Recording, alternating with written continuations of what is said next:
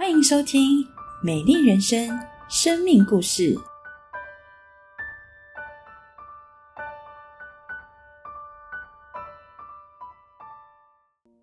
我是节目主持人明耀，我们邀请到曹律师孟哲，欢迎孟哲。大家好，我是孟哲。好，对啦，身为一位律师，身上有本法律书籍是非常正常的事情哦。对啊，我最近刚好在研究要怎么帮那个犯罪的坏人辩护。哎，我觉得明佑哥看起来蛮有潜力的。如果之后有需要的话，我算你七折就好。先先不要，先不要。言归正传，身为律师，那你在平常的时候啊？这个怎么做舒压的呢？嗯，我工作之后，我的舒压的方式大概就是去运动，就一个礼拜可能会去个两三次。我觉得可以，可可能可以帮助我，就是避免我的体重跟我的年资一起增加。是，这听起来一个礼拜去两三次，其实算现在来讲也是非常自律了。现在有没有其他的兴趣呢？嗯，我人生不同阶段的时候的兴趣都不太一样。像我高中的时候啊，主要就是是一个宅男，就是可能我放学回家之后就开始看动画、打电动。可能周末的时候在家里也是看动画、打电动。一直到大学的时候，因为喜欢打棒球，所以就有加入系上的球队，大概是这样子。了解，这个帮自己自爆一下哦。我以前国中升高中的时候啊，大概就是这个暑假，我记得我那个时候好像只出过三次门。你就整个暑假只有出对对对对，整个暑假只有出门三次啊没错，我就是一个宅男。嗯，我想应该没有没有更宅。有一次是返校打扫。嗯，返校打扫。那其他两次你猜猜看我为什么要出门？欠欠邻居钱要去还钱了？没有啦，是这样子。我就是小时候很爱打电动，就是以前就那个年代嘛，就是有那种就是打电动有包月嘛。嗯，包月。哎，我们那个年代好像没有包月那种东西。不好意思，透露年龄。对他那个包月的那个卡有没有？时间到了要去包月，所以我就要去便利商店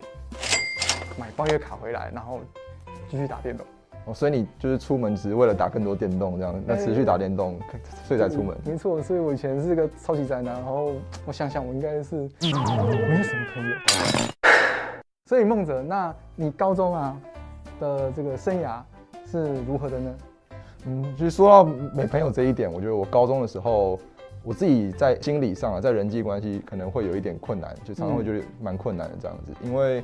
就像没有哥也知道，我们学生时期，那每个班上啊，一定都会有一些人际关系特别好的同学，就是他可能在面对不同的同学的时候，他都可以聊得很深入，然后跟好每个人都很好这样子。就人际咖这样。对，就人际咖，人际的嗨咖这样子。那我自己的话，因为高中比较花比较多的时间在读书，比较少培养其他的兴趣啊，或者是专长。哎，这样你高中的时候是学霸吗？我不是，哎，就是就是只只有在读书，可是也不是学霸，就是一个很普通的人这样子。好，对，那有时候会觉得好像跟那些人际关系很好的人比起来，好像并不是跟每个人都能够相处的这么好。嗯嗯。有时候自己一个人的时候，就会觉得，哎，自己可能在人际关系上不如其他人，就会去比较，然后就会心里会觉得说，哎，自己是不是没有什么朋友，或者是人际关系很差这样子。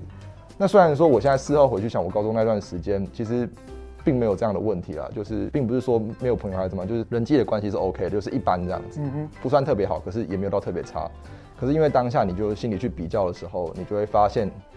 就是常常会给自己很多压力啊。你说前面有一个人际嗨咖在，对，因为你去跟那种班上的嗨咖比，你一定相较起来就是没有那么优秀嘛，所以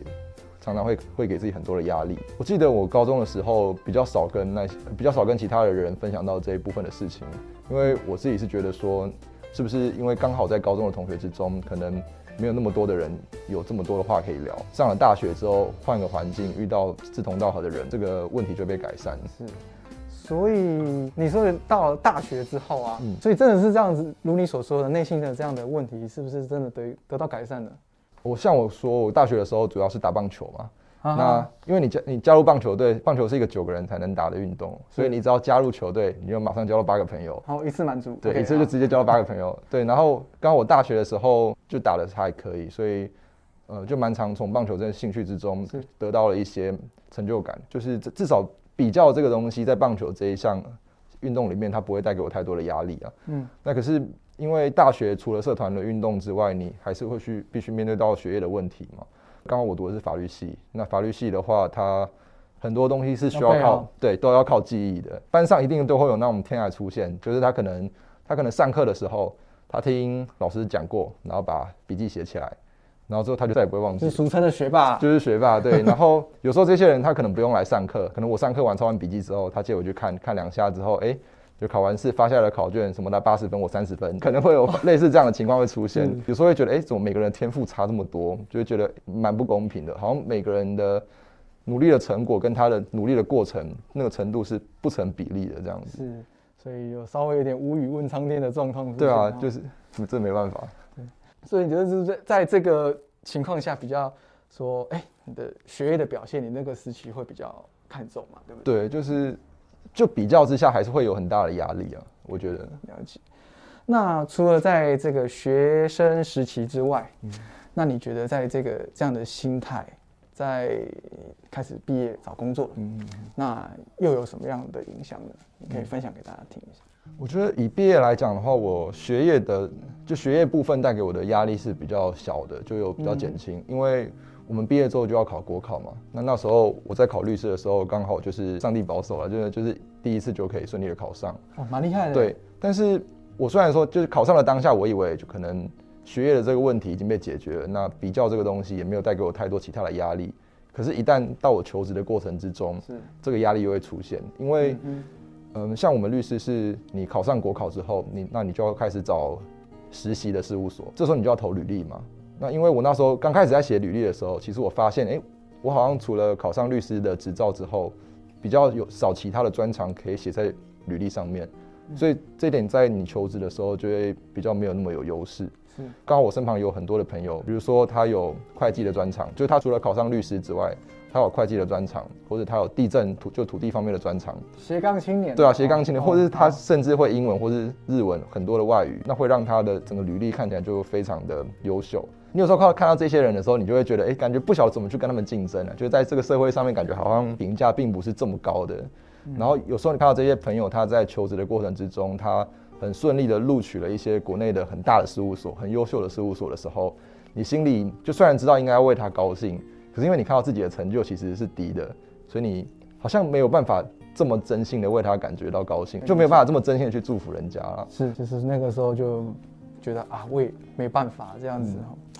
啊，我这边想要再问一下孟哲这个关于信仰嘛，嗯。就是我知道你爸爸是基督徒，嗯，那你面对这样的一个准备要工作的时候，你遇到这个心理的问题，那你父亲有没有给你一些建议，或者是认识信仰的一个介绍啊，或者是一个机会？嗯其实我爸跟我介绍信仰的时候，并不是在我刚刚提到那一些就是觉得特别困难的时候。嗯、我第一次有机会认识到信仰，其实是在我刚上大学的时候。对，因为你一个高中生刚上大学生，那可能很多东西都不一样嘛。比如说选课，你就要自己来选。那那时候我可能就不不晓得怎么选课。那刚好就有教会在学校的社团就有办了一个选课服务，那是我第一次去参加教会的活动，这样。但是因为我去完之后，你就会选课了嘛，然后就没有持续再去了，然后就跑去就跑去打球了，对，然后就大学四年就都没有一发入魂。就都大学四年就没有想要主动再去接触教会这样子，一直到我呃大学毕业之后要求职，就是刚刚说到求职是也是人生比较困难的那一段时间。那那时候我就有跟家里的人讨论到，哎、我觉得我在求职上面好像有一些困难，然后蛮有压力的。我爸就跟我说，哎、他们教会有一个律师的前辈，可能可以跟我谈谈看，就是分享一下过来人的经历这样子。嗯，那我们就约了礼拜六的下午，在我现在的教会就是合一堂的一楼，然后跟他有一个简单的对谈。在谈话之中，他是有说到，他们那段时间事务所刚好有在征实习律师有，缺啦哈。，对，就有缺。然后如果我有兴趣的话，我就可以偷偷看履历。那我就想说，好，反正不投白不投，因为你也也也没有其他认识的，或是也没有其他的管道嘛，那就投投看。哎、结果没想到一投之后，就是老板就有找我去面试，然后就有顺利的录取。我录取之后才知道，那间事务所的律师跟老板就是几乎都是基督徒。那原则上他们可能主要也也是收基督徒为主。是只是我虽然说很顺利的录取那间都是基督徒的事务所，但是我还是没有想说我的生命要很积极的去接触信仰。嗯我刚刚提到的那个介绍我去求职的同事，在我进入事务所之后，他也有不断的邀请我，就是来教会参加聚会或参加活动这样子。那其实我每次都是跟他说，我觉得我现在的状况是好的，那我觉得生命可能还不需要信仰，先先不要，对，就一直跟他说，哎、先不用，先不用，先先不要，不要再找我了，没有，我我没有讲，只是没有讲出来而已。对，只知道有一次，他就放了一个那个复活节的福音诗歌主日的 DM 在我的桌上，然后我想说，不行，那个前辈已经邀请我太多次了，我想要在事务所混下去，不能再拒绝了，不然的话，对，就不能拒绝。然后就有答应他去，因为刚好可能那个礼拜天我的时间也是 OK 的，对，所以就第一次来参加那个合一堂的复活节的福音诗歌的活动。是了解，所以在这位这个长辈，呃，不是长辈，就是这个前辈前辈的这个高关怀之下，所以受邀来到我们的这个聚会里头嘛。嗯那你还记得你当时抱着什么样的心态来参加这个活动？这其实我一刚开始就只是要来赴约的而已啊，就是我没有想说要信上帝还是什么的，是我就只是来参加活动而已。嗯其实当下也没有太有要信上帝的那个想法。当时我记得有讲员在台上讲他生命的故事，然后有诗班在台上献诗。其实我现在都已经想不起来那讲员的内容是什么，然后诗班唱的歌，我可能一大部分都都已经忘记了，因为就没有想要信嘛，所以想说在结束之后，我可能就要走了，这样。就就我来了，然后听完，哦，那我就要走了，对，然后也没有想要多留还是什么的，结果就刚好在门口有遇到牧师，那督导这样子，对，就刚好就没有就遇到了，对，遇到了，对。然后就那段时间，我记得我好像我忘了什么原因，就是常常会觉得心头心头很紧，就感觉好像有什么压力这样子。但是刚好那时候有一些事情，对有应该发生一些事情，但是我已经忘记那个具体的事情是什么，然后就会常常让我觉得心头很紧啊，觉得好像就整个人好像紧紧的这样，我我我也不太会形容。我记得那时候牧师在门口遇到牧师，他有带我做一个祷告，我现在才知道那个是觉知祷告。嗯对，但是在祷告的一开始，其实我就呃祷告之前啊，我我觉得祷告就是你就一一句一句话把它念念过去讲完而已，就是不觉得有什么特别的意义。可是我记得很深刻的印象很深刻的是，就是当我祷告的时候念到说，我愿意放下自己生命中的主权，就是邀请上帝进来我的生命中做我的救主的时候，我觉得那个印象很深刻的是，我心里本来那个很紧的感觉就突然间就松掉了，嗯，就感觉好像心里的大石头放下，然后整个人变得很轻松的感觉。是，就我觉得那个感觉是很奇妙的，所以我就，所以我当下就相信，哎、上帝好像真的是存在的、哦。嗯嗯那从那时候就开始一一直聚会到现在。嗯聚会到现在，就我觉得上帝真的是非常的奇妙哈，你可能刚开始来的时候并没有想到说会有有有什么收获啊什么的，对啊，就来到说，哎、就只是想说去去去个活动，然后就要走了，就没想到就有就有一直留。我以前呢、就是以前高高中嘛，因为我是高中才有机会接触教会，嗯我那时候刚好就在那个等公车，嗯。等着等着，就忽然就有一个人，然后拿了那个什么教会的客服班的一个 D N，嗯，客服班。他过来就是邀请我们去客服班，然后他讲说，哦这边师资阵容很厉害哦，那个这哎刚好你看这也是都台大哦，啊这读哪读正大，我想说哇那这样我应该这个应该去去看看有没有学习一下怎么考上台大、对政大什么考古题还是什么优秀的经验，然后是但但重点的，他说啊有饭可以吃，对，然后我就去了，然后没想到我一去就去了快二十年，吃吃饭吃了快二十年这样。就是没没有想到上帝是很奇妙，有一些特别的方式让我们认识他这样子。嗯嗯那自从在这件事情之后啊，那你认识了信仰，那你觉得在啊、自己跟处事以及心理上面有什么样的不一样呢？嗯，我觉得最大的差别是，就是在认识上帝之前，嗯就像我说我呃我过去高中的时候，可能因为比较对我的人际关系可能会给我压力这样子。那我在大学的时候因为比较，然后我的学业上面会带给我压力，在求职上面因为比较，工作上的能力可能会带给我一些压力。那过去我会认为说，呃，我我知道这些压力的来源是因为比较的关系，但是我觉得我好像没有办法去改变这个现况。社会上面的现现实面就是就是告诉你要不断的比较，因为你就你成功，你好像才有价值这样子。嗯嗯那我觉得在认识信仰之后，他有带我找到一个方法去去打破这个框架。我记得那时候大概是我来教会大概两三个月之后，因为就你来教会聚会，那嗯牧师啊或者是照顾你的辅导啊，就会鼓励你更多加入教会。其实那时候我就在想说，那我要怎么样来更多加入教会？呃，因为刚好诗班在每个礼拜天的主日的敬拜，他们都会在台上献诗，所以我就有去问我的辅导，是说，诶，那怎么样可以加入诗班？那你主动去问的，对对对，然后辅导就跟我说，其实你只要稳定练诗，好像三次还是四次，那就可以加入诗班。那我就觉得，哎，加入诗班其实是一个很好的选择，因为在台上献诗，其实等于就是用上帝所赐给你的声音，然后亲自的来赞美上就来赞美他，或者是呃在你献诗的过程之中啊，你也可以想去思想那个歌词的含义，然后就有更多智慧可以认识上帝这样子。我自己记得啦，就是我第一次献诗的曲目是《神与我同在》这首歌，那这首歌让我印象很深刻。有一段歌词是这样讲，就是永远长存的山寨。容我常躲他印下，谁能抵挡我们？任何控告皆谎言。神让爱子牺牲，是为了永远与我们同在。我觉得在现实的当下，其实我非常的感动，因为我觉得好像上帝在跟我说，其实我不用透过这么多的比较，比如说比较人际啊，比较学业啊，比较专业的能力啊，来证明自己的价值。而我们的价值是在于说，上帝他看我们每个人都是极为宝贵的。我觉得这种这某种程度上有能够帮我打破了过去。自己有过度比较的框架，就其实我不用透过比较这件事情来证明自己的价值。是，我觉得梦辰非常的不容易，在这今天的分享里面特别提到说，哎，高中、大学到工作，就是呃自己内心的真实的情况是有一些啊羡慕别人，或者是有一些比较的部分。我觉得在这个信仰里面，上帝找着了我们，特别。针对这个部分，让你看见这个上帝为你的救赎跟他对你的帮助，心灵的最需要的部分，他知道。然后透过这样的诗歌，让你可以更多的认识他。我觉得在这个心灵的这个医治的过程当中，我们都非常需要上帝给我们的一个价值，让我们知道，哎，在我们我们在上帝的眼中是非常的宝贵，以至于他愿意牺牲他的爱子。为要救赎我们这样子，节目的最后，可不可以邀请孟泽为我们节目的观众来祷告，期待这位上帝帮助我们的上帝，可以一样的今天也帮助节目的观众朋友。那请我们的孟泽带我们做个祷告。没问题，那让我们一起来祷告。亲爱的主耶稣，感谢你在创造世界以前，你就已经认识我们，并且为我们打造了独一无二的生命。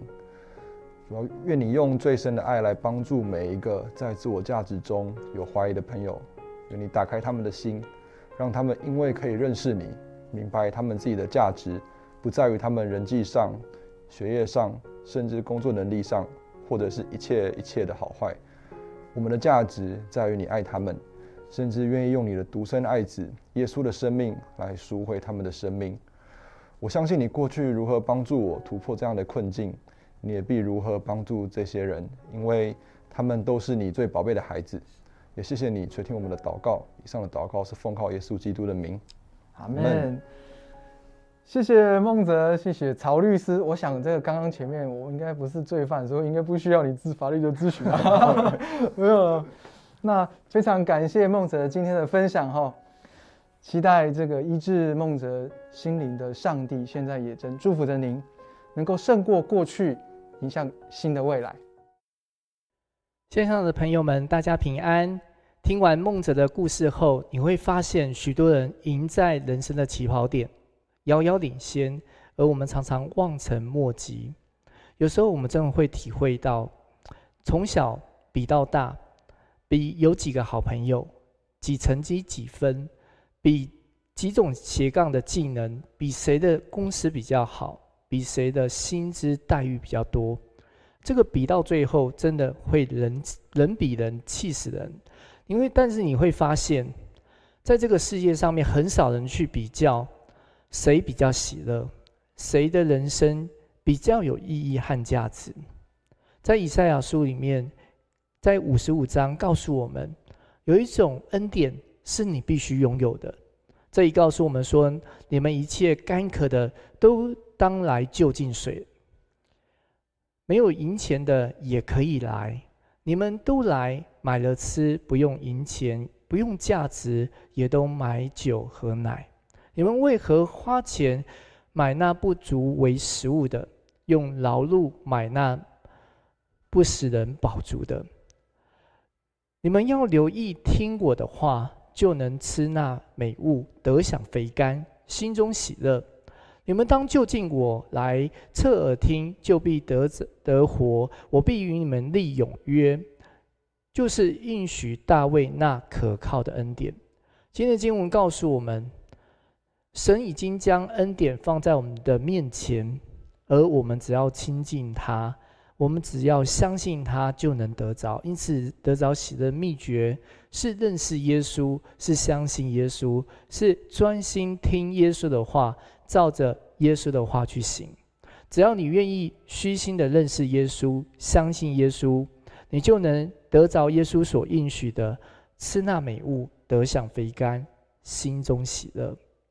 当你愿意虚心的认识耶稣，相信耶稣，你的人生、你的生活一定会有一百八十度的转变。你会拥有人人羡慕的喜乐，拥有最有意义的价值的人生。亲爱的朋友，在圣经当中有一位患了十二年血肉的妇人，在他医生手里花尽他一切养生、他一切的财富，但是却没有一个人可以医好他。有一天，他偷偷的，呃，躲在人群当中。他来到耶稣的背后，他伸手摸耶稣的衣裳穗子，那个血肉就立刻的止住。但耶稣不只是要医治他的疾病，让他走，他更是用一个问题，必须让这个妇人不得不公开的承认是他摸耶稣的。因此，这个妇人来到耶稣面前，战战兢兢的俯伏在耶稣的脚前，把为何摸耶稣的缘故和怎么样立刻得好得着医治的这样子的过程，当着众人面前都说出来。得到血肉病，不能够出门，不能够参与社交的活动，但是耶稣却要帮助这个妇人医治他心里的破碎的价值观，因为这个疾病。带给他是好大的羞辱。十二年来，他只能躲躲藏藏，受到别人的异样的眼光的看待。他也很期待可以过一个正常的生活，但是却不能。因此，耶稣公开的宣告他的疾病已经好了，因此他可以抬头挺胸，他可以重新的回到正常人的生活当中，与他人无异。而更美的是，他已经经历耶稣奇妙的拯救恩典，这是我们都很渴望，我们都想要经历的。今天神要透过孟泽弟兄的生命故事来帮助我们。我们看到一个这么棒、这么优秀的律师，他也曾经有比较的一个历、一个经历。但是今天我们求主帮助我们，透过他的故事。让我们可以经历到耶稣基督的救恩，这个丰盛的恩典是我们必须得着。我们一起来祷告，主耶稣我们来到你面前，求主帮助我们，让我们可以得着梦泽弟兄所认识的耶稣，让我们更在这个耶稣基督的祝福当中，能够展开一个新的人生，让我们不再和人比较来证明自己的价值。求主耶稣帮助我们，让我们可以活得光彩荣耀，活得自由喜乐。主，我们更要求主耶稣帮助我们的生命，不断的认识耶稣。若我们当中还不认识耶稣的朋友们，我们也求主耶稣亲自的光照你的心，让你能够明白耶稣基督的救恩，那丰盛的恩典。我们也呼求主耶稣能够帮助这些还不认识耶稣的朋友，能够虚心的、谦卑的来到耶稣面前，恳求耶稣进入我们的心里，做我们个人的救主，来引导我们的人生，做正确的决定。每一步、每一天都有上帝奇妙的引导。求主帮助我们，听我们祷告，是奉靠主耶稣基督的圣名。阿门。